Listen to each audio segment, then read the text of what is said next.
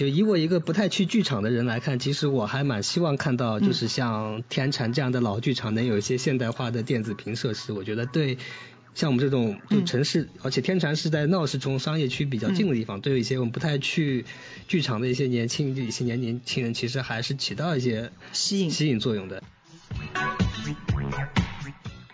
呃，没什么，我就觉得没原来好看。是的，那个字有点丑啊，说得好，字有点丑。我看到玉姐第一句话，我问她，哎呀，我说玉姐，你不是在一中央中华艺术宫嘛？你不回来了？我你不是不回来了吗？然后玉姐就说，谁说我不回来的？我肯定要回来的，好吗？我们很少有一个剧场，我们会跟服务人员会这么亲近的。许凌云他那个叫老早刚才叫米文调，嗯，米文调，那你怎么就以后叫人家呃米米米迷魂派吧？因为有摄影作的存在，就他们只能通过摄影作就不断的产出这样的负面的东西，然后给其实给演员给剧院造成很不好的印象，所以他们是反复的给剧院施压，说希望你们在摄影这件事情上管得再紧一些的。所以我觉得天蟾在这方面的话，以后这其实是一个一个事故，一个教训，应该引以为戒。呃，就是禁止演员向台下抛售任何物品，包括画，包括其他的一些东西。而且评弹其实它有它它有传统的，它会书嘛，就是一组尾四的辰光，它可能有十档，有七八档，你是可以就提前能得唱了不好。我是可以提前让你下去的，可以到你他了。我当时还觉得，就剧场里边还是挺有民主自由的。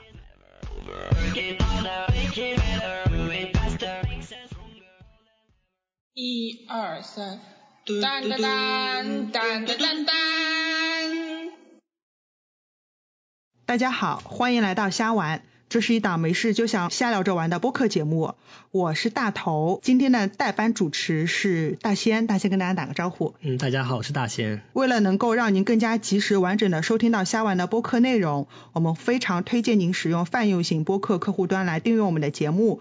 当然，同时您还可以通过喜马拉雅电台、荔枝 FM、哔哩哔哩这几个平台来收听。如果您喜欢我们的节目，欢迎通过 PayPal 或者支付宝来捐赠，帮助我们一起分担服务器的维护费用。我们的账号信息也是我们的沟通邮箱是 shrimptalk at outlook dot com，具体我们会写在节目简介里边。那么今天呢，是我们虾玩有史以来嘉宾阵容专业浓度最高的一期。我们有人民教师含量最高和建筑和土木工程专业含量最高的嘉宾。现在我一起来介绍一下。嗯，首先是上海影迷界山海经红人穆老板。大家好，我是穆老板。上海影迷界不太知名，但是戏曲界较为知名的吴继阁。呃，大家好，我是吴继阁。下完的老朋友神经兮兮老师。大家好，我是神经兮兮。那今天我们想来做这期节目的源头，也是因为上海的天蟾逸夫舞台经过三年左右的装修，目前重新开张了。然后今年从春节的初呃初一到十五，经历一个非常丰富漫长的开台演出季。呃，在这这周五也是正式收官了。那我们今天的几位嘉宾也是分头去看了几个不同的场次。呃，今天来进行一个天蟾开台的大乱聊。我们今天的这个聊的方向大概计划，重点字计划有三部分。第一部分是天蟾在硬件改造方面的呃情况，第二个是在软件也就是服务方面的情况，第三个最重要的是我们这几个人作为一个戏曲方面的观众，我们的观演感受和我们对一些戏曲的剧场文化有一些话想说。嗯，那我们现在就从第一点开始。也就是天蟾，它作为一个剧场空间，它在硬件上改造的怎么样？如果就是满分是十分的话，大家给这个硬件改造上打几分？七分吧。我基本上也是七分的样子。嗯，七分，七分吧。啊，平均分，没有，已经不用去掉最高分和最低分，七分。大家先说说，就是有什么感觉好的地方吗？感觉好的就是基本上它那个座位什么还维持原来的那个，就是呃间距啊，或者是就是看戏的一个舒适度上面。感觉是跟舞台的一个高差啊，就是就是还是所有的剧场里面，就在在现在上海这些看戏的剧场里面，我觉得还是最好的。嗯，对，之前我们下完也做过节目，就是聊到过舞台的观演空间，就是觉得天蟾它从你某一个位置到舞台的距离和你这个位置到舞台的高度这之间的这个比例，其实是非常舒适的。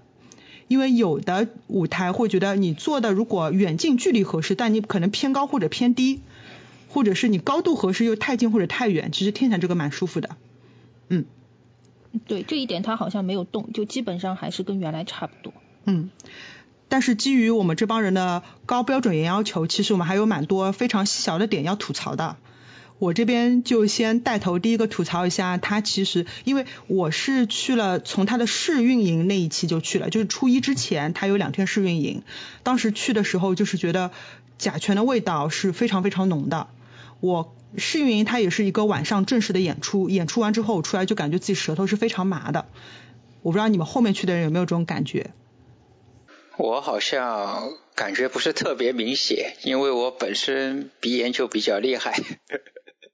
最后一场好像已经好很多了，就是他是平台平台是最后一场我去的，对，也有可能我是最后一场去的嘛，所以也也有点关系，可能味道也散了，已经差不多了。总最后一场还行。对，这么多人吸下来也吸的差不多了。就这当中有有个比较奇怪是，比如说至少说前几场吧，就大部分人都会觉得里边味道是比较重的，但这样一个空间它依然可以正式开放，其实是。不合理的，对吧？我们请我们本场的两位专业人士，呃，能不能从专业角度解释一下，就为什么要派我们观众进去吸毒啊？我我是这样觉得，就是说你观众如果提出质疑，然后找第三方检测机构过来检测的话，他肯定指标都是合格的。这个办法，这就是你从这一趴去想去跟说他甲醛超标，应该是做不到的。因为从我自己装修的体验来看，其实甲甲醛就是其实检测其实可操作可操作性的空间还是很大的。其实就是说你就是凡是请检测机构来，它既可以给你一个很严重的结果，也可以给出一个很好看的结果。这个其感觉其实是怎么测，其实是有很多讲。哎，我想到前两天网上看到一个帖子，它就是说中国就是在淘宝上卖的各种那种尺。那个叫什么尺？卷尺，就是，对吧？就是固定，比如三米、五米的那种尺，就是可以找到 n 多种、十几种不同的刻度的，就是是为了你你要哪种要求，就给你哪种尺，让你达到你这个长度是符合标准的，是不是甲醛也是这种意思？因为因为其实像我家用最常用就是就是那种就是那种试剂，就在一个封闭空空间里，可能放个两天，然后看那个试剂的颜色深度来判断，这个其实是蛮不准的，就是说。嗯。然后其实的话，呃，因为我因为我没参加过这种就是建筑的，就是最后的验收工程，我不知道甲醛这个东西以什么方法来测量，就是说。嗯嗯。就是可能有些可能只是装修，就是材料并不好，可能是它本身的味道，也不一定是甲醛本身的刺激性味道，也有可能，这个就是不太好说。嗯嗯，OK，那我们先不把它定性为甲醛，我只是说作为一个观众，然后你把这个剧场开放给我了，我们可以进去了，然后我感受到的是非常刺鼻的，就是让人造成生理不适的这样一个感觉，其实它是不合理的。就是我猜测，也许他是说有一个工程进度的计划，就是我某年某月某日一定要开张，但是开张之前并不能保证这当中的一些呃类似甲醛的这样的物质是不是消散干净。嗯，我觉得我们作为小年轻可能还可以，我不知道老年人在这方面会不会有更大的影响，就很难说了。我我们学校当时教学楼重新改造以后。结果老师和学生其实都有反映，说里面有味道，但是基本上还是进去用的，而且请专业的公司来测的时候，当时也是都是达标了。我觉得这个东西就有可能，因为学校也好，包括天山逸夫也好，他还是考虑到一个开张、一个使用的一个程度，就像你刚刚前面讲的，所以必定要在这个时候按照计划，它是要开幕的，要开张的，所以呢就。必定大家在这个时候肯定观众要进去，但是呢，他会跟你们讲，保证这里面的这个味道也好，或者整个环境也好，肯定是在安全的这个控制范围之内的，所以基本上应该还是沿袭这种思路，我觉得。会这样子。所以至于说你说有味道也好，没有味道，可能每个人的个体的感受也也不一样。可能有些人过敏感一点的会觉得味道大一点，有些人呃敏感度少一点嘛，他就会觉得好像就这样能过去了，基本上这样子。嗯，那倒是，对我是属于这方面比较敏感的。嗯，因为比如说，我现在就觉得，比如说你再去看一些新的展览或者什么，因为展览搭建现在也越来越仓促了，有时候进去也会，至少我感觉有些味道。那如果这些是目前来看不能避免的，那能不能出一些告示？就类似于有些剧场演出的告示说本。本场戏是含粗话的，本场戏是有烟雾和高光刺激的。剧场能不能说，我这几个月有可能对一些敏感人群来说是有些刺鼻气味的，就是能不能告诉我一下，让我好让我自己判断我要不要去吸毒。对啊，这个或者不 可能，他要这样写，你们没人买票了。能不能坦诚一点？不能。这这个话，一般有人生病了，直接就拿这个告示去，就直接去剧场索赔了，对吧？这个就更卖不出去票了，更更加没人敢去敢去看。你们对于别的方面有什么感受吗？对，我就说一下那个灯灯箱吧，就是它现在跟原来就是改造之后，就是说原来不都是广告什么都是贴的指头，就比较传统的方式，然后现在现在全部改用电子屏了。然后包括外面，哎，你说一下这个灯箱的位置。呃，灯箱位置它现在是这个样子的，就是说，呃，外面两块左一左一右各两块特别大的，就是在马路口靠着那个就是呃福州路上面的那那那个有两块很大的屏。然后你走进去的话，二楼的话它是有一排比较小的屏，就是贴一些天蟾近期的演出预告的。然后票房应该还有，就是票房。你往上看，上面应该还有一排，也是电子屏，也是贴一些，就是说近期的演出预告这种的。我我我自己是觉得，就是说它门口这两块，门口这两块亮度特别厉害，因为因为就是说我们现在是因为疫情的关系嘛，就需要就是它要控制一个人流，那走进去的时候必定就是在门口，就是说它沿着那个福州路到云南路这一段是有一个排队的，有时候队会比排的比较长，就是高峰的时候嘛，就相当于大家都要拿着那个那个什么随身码，对吧？那那那个时间，而且它还会控制，就是说入场的一个速度，就是保。保证就是你进去能照到，所以他会他会就相当于在前面拦一下，就是就像我们安检一样的，什么时候把你放进去，什么时候你要在这里停留一段时间的。那这样的话就造成就是说我在等的时候呢，那个屏就在我的边上，然后发出特别巨大的光，然后我眼睛就觉得很刺眼很刺眼。楼上的话其实因为还好，因为我不会刻意的去很靠近这一块屏幕嘛，所以所以而且它屏幕也比较小。所以我在想，就是现在是不是就是它随着就是一些怎么讲电子就科学技术发展，然后它原来一些传统的东西都被取代掉了，就是就是包括现在你你去看，就是原来天蚕有什么演出，好像上面是贴那种像是拉的像横幅这种红颜色的还是什么，或者是贴的字，它现在上面顶顶上天蚕顶上就是它现在写的什么演出天蚕开幕演出季那一块也是用的电子屏嘛。就基本上这些东西都被都被电子屏幕取取代掉了。我能理解，就是说，嗯，对他们来讲就更方便嘛。我我我要写什么东西，我就直接打个字就可以了嘛。就在我看来啊，就是电子屏的亮度确实，就这几年会是个问题。因为上海还有这种什么电招电牌改造，然后也有些电招电牌在晚上特别特别亮。包括我之前还去特地投诉过上海大剧院那个，就是票房那边靠近黄陂南路那个电子屏特特特别亮。就是如果就你放暗画面还能接受，你放是个比如说白底的这种亮画面，真的非常刺眼。东艺门口也是。这个这个问题其实对关于亮度的问题，其实我跟甲醛的问题是有一样的好奇心的。就难道没有标准吗？就是超过这个亮度，超过这个甲醛浓度，你就不能放上去？就感觉现在管理也没有去管理这一块，就你你只要换个电子屏就好了，感觉是这种样子。嗯，其实其实像这种广告。好像光光污染，光污染好像它没有明确的一个鉴定，我觉得。其实是对广告有什么指标去确确定呢？就是说，这个是各个地方可能会就是根据区域来，就是这个可能是会细到可能细到每个区的，就是包括这里是不是什么就是嗯风貌保护区，根据或者商业区，可能是根据这个区的一个规划亮度，这是一个可能有控制性规划去控制的。嗯但是我觉得，因为天蟾这个像这个剧场地位太特殊了，我觉得有就什么是都可能是特批办成的，其实。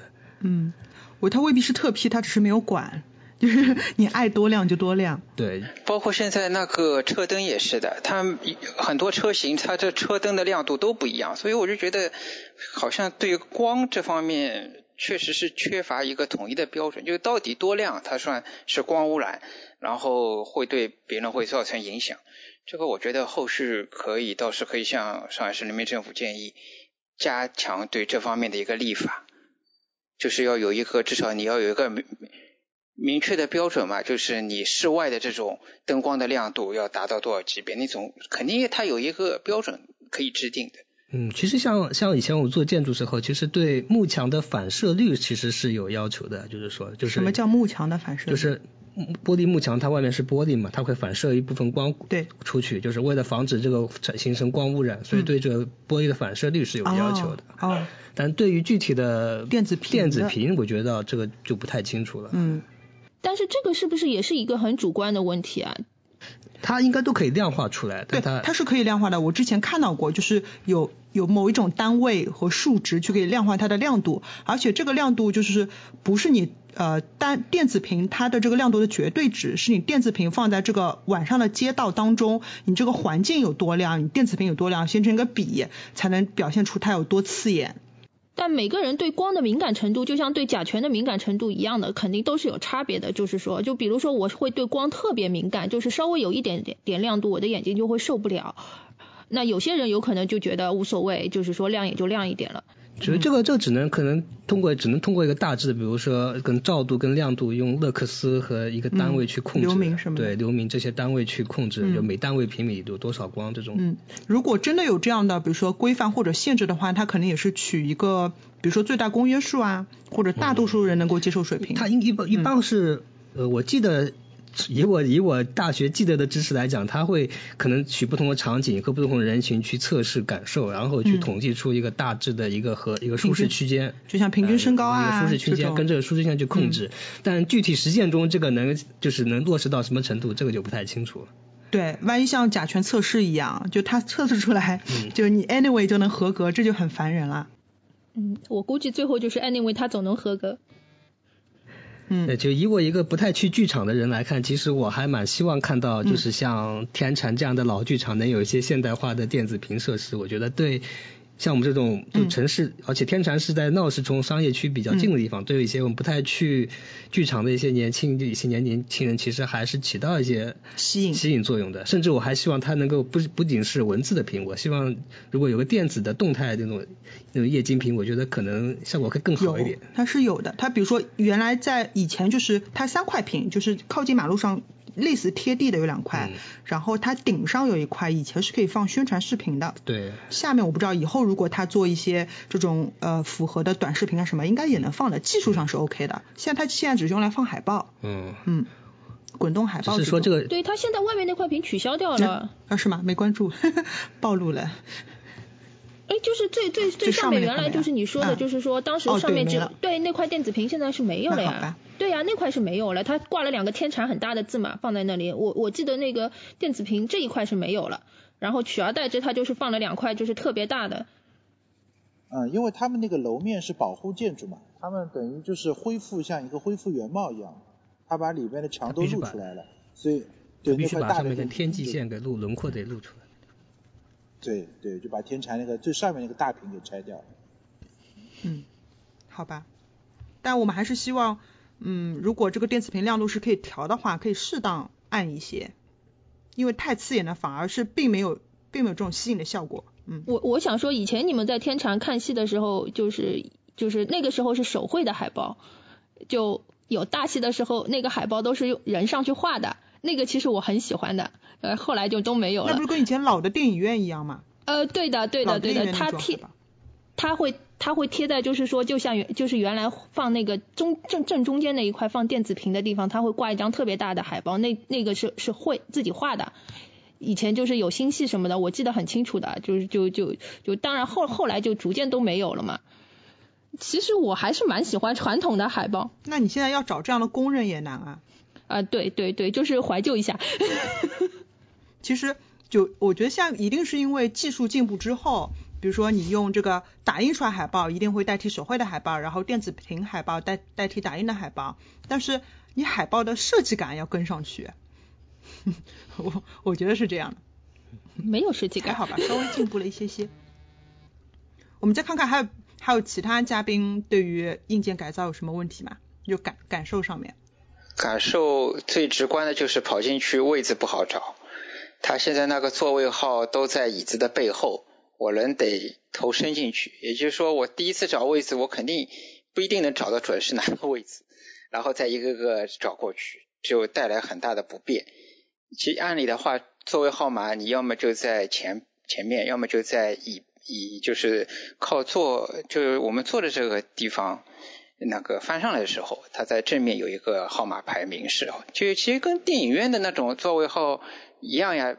我好像到现在上海各大影院我都去过，我从来没有一个电影院的座位号是要到背后去看的。这个我觉得对观众来讲是不大方便的。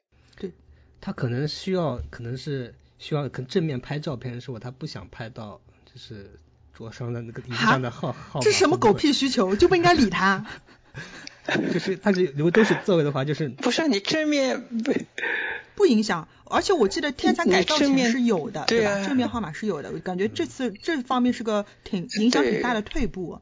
或者你在把手上有一个号码，把手上它会分不清左右嘛？就是说你这个座位号到底是指左边还是右边？把手是一个公共的嘛？加箭头就像电影博物馆那个箭头。对，但他们不太会看这种东西，所以就如果嗯。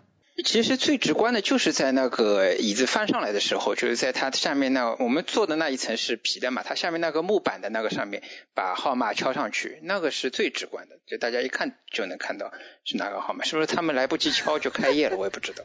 哎，那那这就更简单了，他换一套。反正这次找找号码找的。哎，我想扯开一下，我不知道剧场有没有类似于那种像咨询公司一样的，就是对一个剧场就是运营整体提出评估建议的，有没有这样的？没有，没有，没有。我不知道，但我但我猜测，第一没有这样专门给剧场做的，也许是咨询公司，它或许有剧场咨询的业务，因为。剧场的商业体量不足以支撑 任何一个专门咨询剧场的公司，而且几乎没有剧场他有闲钱去付在咨询上面，他能把自己养活挺好了已经。好了解。嗯，你看，所以需要我们人民群众的意见，对不对？沈妮西西老师呢？嗯，我就觉得他这次改造以后的灯光好像是比较。就就还没有适应。哦，对，刚才忘记刚才忘记介绍了，神经西西老师是我们沪上戏曲界知名的，怎么说业余算业余吗？知名的戏曲剧场摄影师。嗯，好，继续。不不敢当。嗯。就是我就就是撇撇开我拍照这个这个工作，就是这这这个任务这个业务。嗯。就是我看这个，它首先它反映出来就是。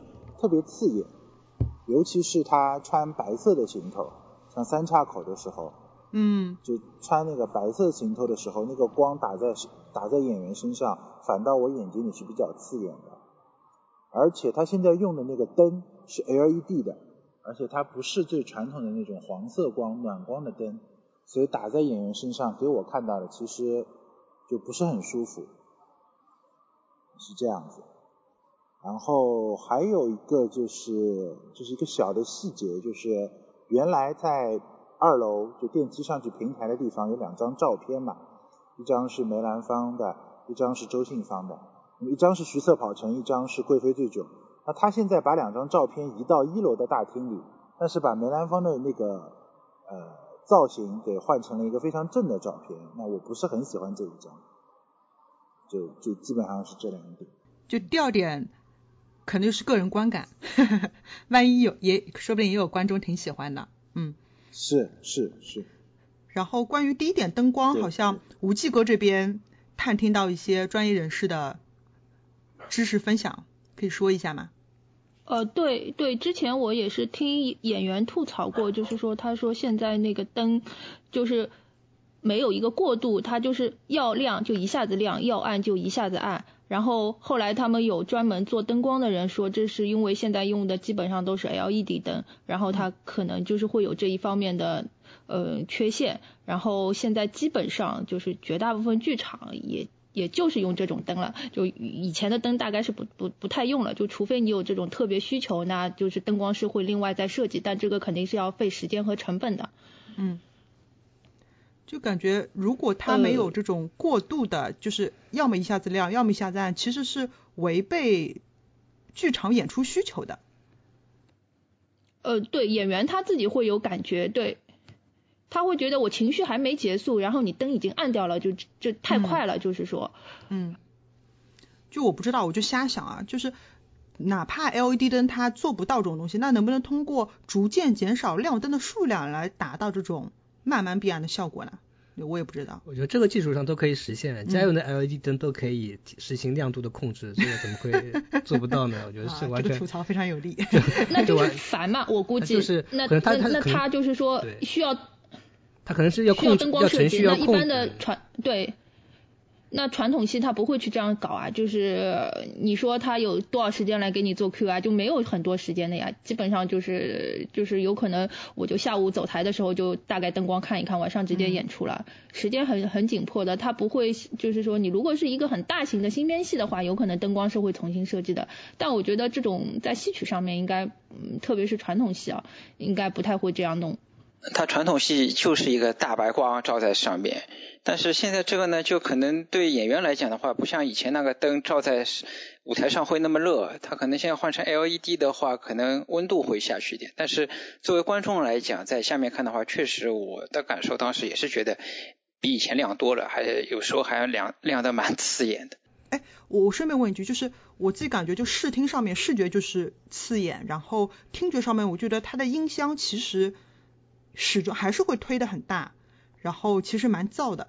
我觉得对，我不知道你们听戏的时候有没有这种感觉，特别是京剧演员，不好说名字。其实一般我们就是像剧场，它有一个最佳混响时间的这么一个一个公式，它会去算有一个空间，它应该混响到一个什么程度，就是第一次反射声和最后一次反射声啊，我有点不记得这概念了，反正是中中间有个时长，对，通过这时长来控制来达到最小一个混响效果。所以大多数经经验情况下，就是一个方形的协和式这么一个空间，是混响时间最好、最最容易设计的这么一个情况。我记得在天蟾这次改造的官方介绍当中也提到过这一点，它 somehow 通过内部节奏的改造，延长了你刚才说的混响的时长，可能零点几秒。它不是越长越好，他就说，因为嗯，就是，反正 anyway 它理论上它考虑到了这一设计过，有它设计设计过，就效果怎么样，我们就不太好说。嗯。就可能，我觉得可能还是跟演员有关吧。有的演员就挺希望自己声音听上去大声，不好说。嗯，我就挺希望请这样的演员坐到台下来听一听的，就 真的挺难受的，而且耳朵有点有点折磨。像像视听效果，它很难通过后期改造来就是改造，就是除非从内就是内表面材料大更大面积的更换材料，不然它这个是这个物理性质是很难去改变的，就是。嗯。像悉尼歌剧院，它就是声学上是非常灾难性的，就是不好吗？悉尼歌剧院呃，花了很大成本去勉强达到的，就是现在这效果。对，悉尼歌剧院是声学上的灾难是。可是它是个歌剧院，它还灾难，那它不是很惨吗？对，就是因为就是因为它造型太奇葩了嘛。好吧。呃，还有一个就是就是那个观众席，他的他们现在把地毯取消了，就直接走在木地板上。这个就就对看戏有很大困扰，因为现在很多人都爱穿那个高跟鞋，有跟的鞋走在那个上面就声音很吵，就是这点我希望如果能改进的话，可以把地毯再加回去。哦，我也同意。呃，地毯也可能是一个，可能是一个是就是防火材料的这么一个要求，就是说。因为地毯易燃吗？对，人员密集场所必须对就装修材料的可燃等级有一个非常严格的要求。但我就感觉好像我们去电影院的时候，就是电影院的厅都是地毯。对啊，为什么电影院都可以是地毯的吗？啊，是吧？那可能是地毯也有不同，地毯也有不同材料，可能是不是换那个这种不不太易燃的地毯成本比较高，所以他们取消了？不至于吧？对天船应该不是问题，我觉得。我觉得地板实在是受不了，这个声音震动太大了。因为有的时候他们服务员也要走来走去，包括就是要处理一些观众的问题，也会有。对啊。哪怕他穿的是平底的软的鞋，也会有声音。嗯，对，平底鞋你走过去，你总归是会动的。这个还是地毯好。我就感觉取消地毯是跟刚才我们说的那个座椅号在背面就并列为两大退步。就如果没有合适的原因，希望天蝉帮我们加回去。嗯，然后哎，我这边对了，我还想起来，就是还有一个感应灯的问题，就是说楼下因为我没有坐在。边上就是这次买的座位是没有在最边上走到的，然后楼上的话我有两场是买在楼上楼座的，嗯，楼座的话就相当于感应灯就在我边上嘛，因为离墙壁很近。嗯，就基本上就是说，你人稍微动作大一点，嗯，就是比如说你把包放在地上啊，或者是你把说明书放在边上，然后你要稍微做个动作去拿说明书、拿什么东西的时候，它感应灯就会亮。这样的话，其实也有蛮大困扰的，就就突然之间灯就亮了，就不还以为是出了什么事情。哎，因为我还没有去过楼上，我我想问一下，就是这个感应灯它是装在，比如说是贴着墙装的，还是装在座位的底下的，还是怎么样？我理解应该是我我记得好像是贴着墙的，它是放在墙墙墙边上的有一排感应灯。呃，还有这次楼上好像还多了一个门，就是说相当于呃疏散，但是他那个门呢就演呃对演出的时候呢又一直是开着的，然后其实也蛮吵的，就是外面的声音都听得见。嗯嗯。就是说到那个感应灯啊，就是嗯，我是看到过挺好的，是那种就是在。在座位的底下的边边上，就是这个意思是说，它虽然亮，但是它向上的光都会被座位本身给挡住，然后留下只向下的光照一下你的脚或者你要走的路就 OK。那么哪怕你是坐在这个亮灯旁边的座位，你也不会被它向上的光射到，就挺舒适的。但是如果是像你刚才说的，它是装在墙上的话，那必然没有什么东西去去遮它的光，除非它本身装了灯灯罩。那一定是会有问题的。其次就是它的，它对什么感应？比如说它装的高度也会影响它，就是感应触发的频率之类的。就我不知道他们这些就有没有测算，或者是有有没有咨询公司给过什么意见？然后挺，其实还是有改善空间的。然后关于关于刚才说的门的话，确实感觉是因为原来老天禅真的。我这次去了之后，老天样样样子已经快忘记了，就感觉门真的变多了，好像看上去是因为呃一些防火消防的要求，可能增加了一些比较多的疏散门，而且嗯就是厕所洗手间的这个空间也增加了，所以其实观众的动线跟原来比是不一样的，会让人感觉稍稍有点晕。我不知道多去几次之后，多去几次之后会不会熟悉，但是门多这件事情真的挺晕的。它座位数有增加吗？总的座位数减少了吧？是不是？没有。它门那边应该有要有一个指示什么的，否则的话都不知道这个门是什么门，到底是进去好还是不进去好。然后它地下最好，我就选择原路返回。对，然后地下最好也要有一些导引，这样子，因为你毕竟也是刚刚开张嘛，然后观众大家也搞不清楚，因为毕竟也是和原来发生了一点。变化的，所以你有些指示不是很清楚的话，是确实容易会有点晕。就是原来老天禅就是在电梯上去二楼平台的两边门和观众席的两边门，就是两边的两边门，它后旁边是有连通的空间的，就是是这样吗？我我我我可能忘，可能就记得不清楚了。就我记得就是我如果我从二楼平台最边上的门出去。我可以通过旁边的楼梯，然后往下走，可以再从那个小门进到观众席的中间那个走廊，然后还可以再从旁边的消像类似消防楼梯再走下去，可以走到最靠近舞台门的那个走廊，就可以就是就是有给我感觉像双通道。然后它这次改造完了以后呢，因为它好像增加了洗手间。然后我我给我的感觉就是走到这个安全门、太平门以外的公共的这个空间太小了，就比以前小很多，就给我造成一种很压抑的感觉。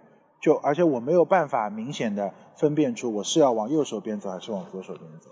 就指示问题很重要，就是比如说我往我继续往前走是可以回到剧场的，我继续往这里走，比如说我就可以找到出口之类的，类似这样的指示是需要的。然后说到压抑的话，就感觉这次就是吊顶好像也比以前更低了，就是层高比原来低，然后再加上空间压缩了，就整体在剧场之外的这些公共空间就会感觉。压抑了一些些，哎，不过我觉得这次就厕所还改的蛮好的，刚才忘记表扬他了。呃，你去的是哪个厕所？因为我我不知道现在改了有几个厕所。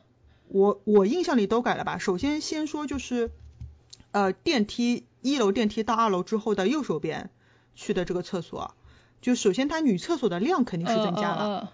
因为原来女厕所的量可能跟男厕所差不多，就会反正就是常见的造成女厕所大排队，尤其是在中场休息的时候，这个就很烦。现在女厕所的量就是坑位数增加，就还挺好的。然后再回到电梯上去之后的左手边，它是又有男厕所、女厕所和增加了呃无性别的厕所，或者是就是 all gender 嘛，就是全性别这种，就是不分性别这种，就感觉至少理念上挺先进的。然后还有就是有一次我去那边考察的时候，看到男厕所嘛，就是你视线看进去的地方放了一棵绿化。